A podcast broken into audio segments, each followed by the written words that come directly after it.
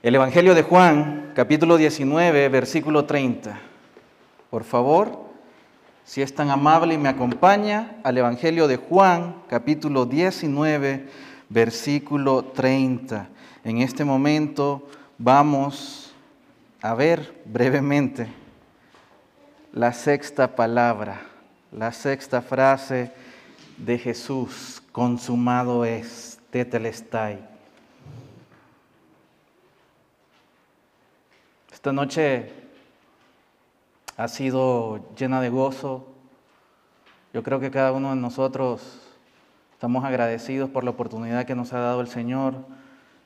Qué hermoso es ver al pueblo de Dios estar una noche orando juntos, velando juntos, deseando la presencia del Señor. Y pues continuamos. Juan capítulo 19, versículo 30. La palabra, dice, la palabra del Señor dice, cuando Jesús hubo tomado el vinagre, dijo, consumado es, y habiendo inclinado la cabeza, entregó el Espíritu. Mis amados hermanos, la palabra que nosotros estamos viendo, esta frase que nosotros estamos leyendo acá, consumado es, en el griego se escribe una sola palabra, tetelestai, la cual significa eso, consumado es. Mi tarea en estos 10 minutos que me quedan es que usted pueda teletransportarse, hacer un viaje en el tiempo conmigo y que estemos todos al pie de la cruz por un instante, que no debería ser un instante, sino debería de ser momento a momento, minuto a minuto, día a día. La palabra griega, como les decía, tetelestai, significa consumado es. Fue usada en la antigüedad de diferentes maneras. Y una de las maneras en que era usada era cuando una deuda quedaba pagada o cuando un siervo completaba una tarea encomendada por su amo. Al igual, también esta palabra, no me lo había quitado. Al igual, esta palabra era utilizada por los grandes artistas cuando ellos estaban dedicándole horas y horas, horas y horas a una escultura, a una obra de arte. Y cuando el artista completaba, finalizaba esa obra de arte y quedaba como él lo había trazado en su mente y la había esculpido, la había pintado con sus manos. Él decía, tetelestai, consumado es, mi obra de arte está finalizada. Quisiera darle tres ejemplos en los cuales también se utilizaba esta palabra. Uno de los ejemplos que podemos ver y podemos comparar con Jesús en la cruz es acabé mi trabajo. Y Tetelestai también incurría o se le daba a una tarea a un hijo. Un padre de familia tenía un hijo y se le, se le encomendaba una tarea. Entonces, cuando el hijo terminaba la asignación, la tarea que le había encomendado su padre, decía, Tetelestai, acabé mi trabajo. Y es lo que Jesús está haciendo en la cruz. Le está diciendo, Padre, la tarea que tú me diste, la acabé. Acabé mi trabajo. Otra manera era cuando alguien iba al banco a pagar una cuenta, el banquero colocaba un sello sobre el documento que se le entregaba a la persona y, y ese sello decía tetelestai, mejor dicho, está pagado. Quiere decir que la persona pagó la deuda. Otra tercera forma o una tercera manera de utilizarlo era cuando alguien compraba un terreno y hacía el pago total de ese terreno. Entonces esta persona recibía la escritura registrada su nombre con el sello que decía Tetelestai, ahora usted es el dueño por derecho y de hecho concretizado por completo.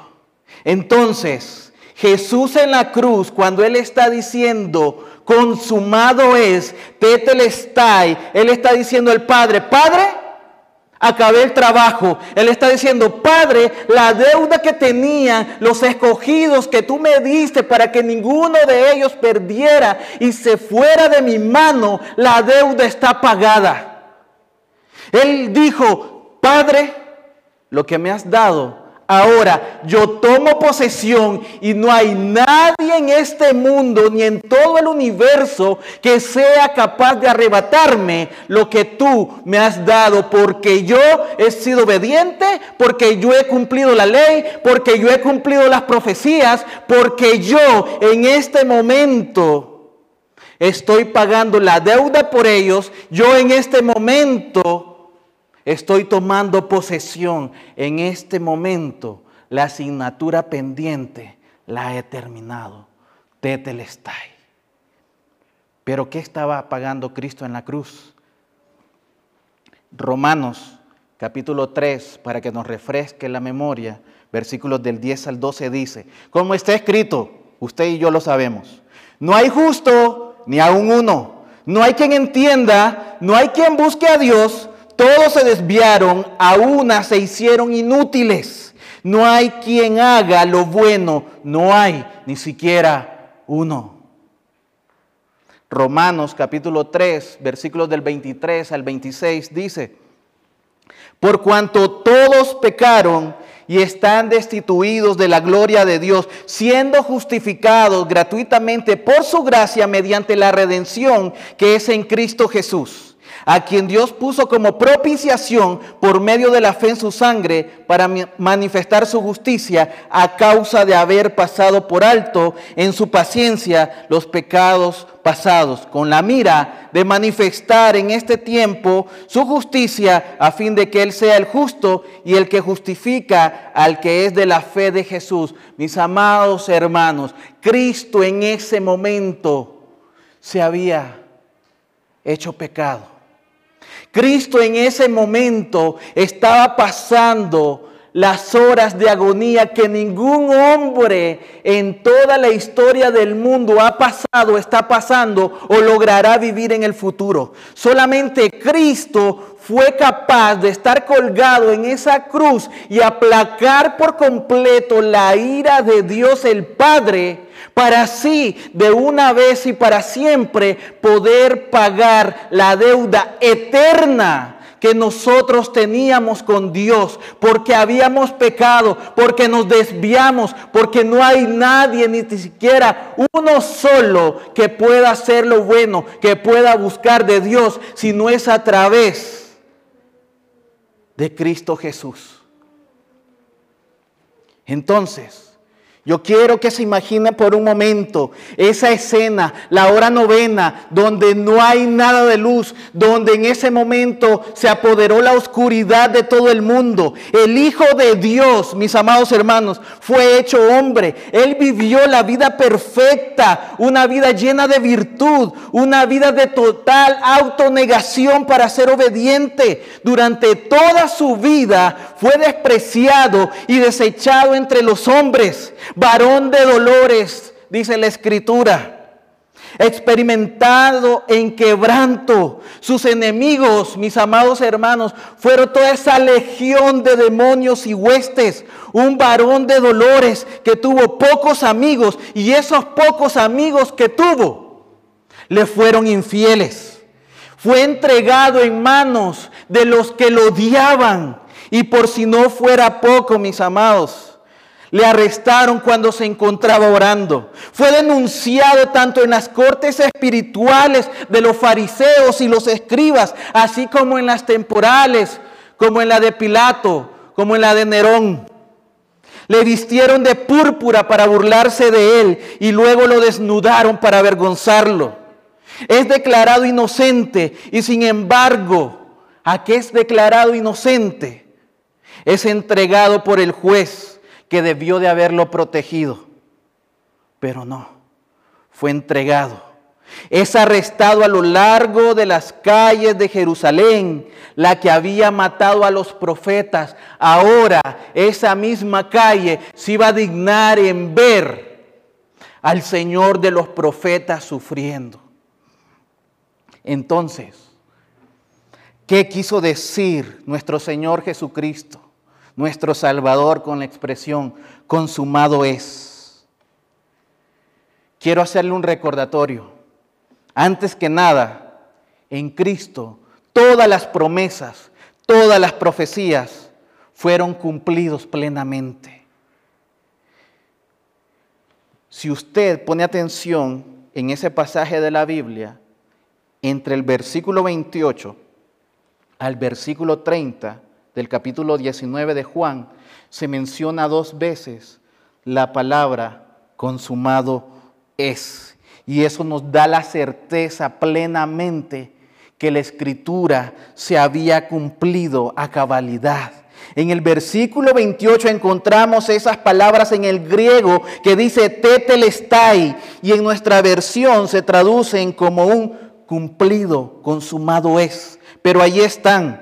Dice, después de esto, sabiendo Jesús que ya todo estaba consumado, la primera vez, dijo para que la escritura se cumpliese, tengo sed, que lo acabamos de ver, y después dijo, consumado es. Esto nos conduce a ver claramente que toda la escritura en ese momento se había cumplido. Mis amados hermanos, no hay ni una sola joya de promesa que empiece en el Génesis que llegue hasta el zafiro como una piedra brillante en Malaquías, que no haya estado incrustada en el pecho del verdadero y eterno sumo sacerdote como Jesús. Solamente Jesús, mis amados hermanos, podía pagar esa deuda. Bendito nuestro Salvador. Jesús en Él nosotros vemos cumplido todo lo que Dios habló desde el principio por medio de los profetas y en Jesús descubrimos que todo ha sido consumado en una plenitud tal que ya no hay entonces ninguna deuda. Todo aquello que Dios había establecido para nosotros en esa neblina se llevó a cabo a través de un acto sacrificial. Ya no habían más corderos que matar. Ya no habían más corderos que sacrificar. El cordero pascual estaba ahí haciendo un único pacto duradero para siempre, redimiendo a toda la humanidad de los escogidos desde antes de la fundación del mundo. Tetelestai consumado es.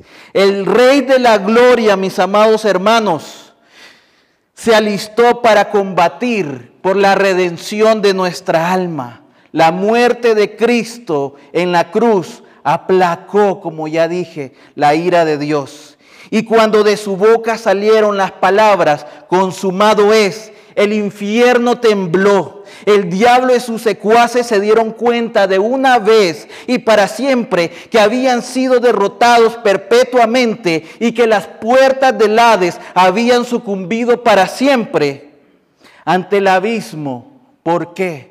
Porque ahora emergía una iglesia, la iglesia del Cordero Inmolado, la iglesia del Cordero Triunfante.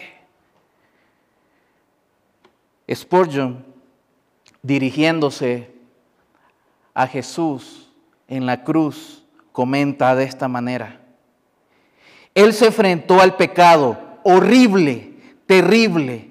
El detestable pecado lo clavó en la cruz, pero en esa acción Cristo también clavó al pecado destructor.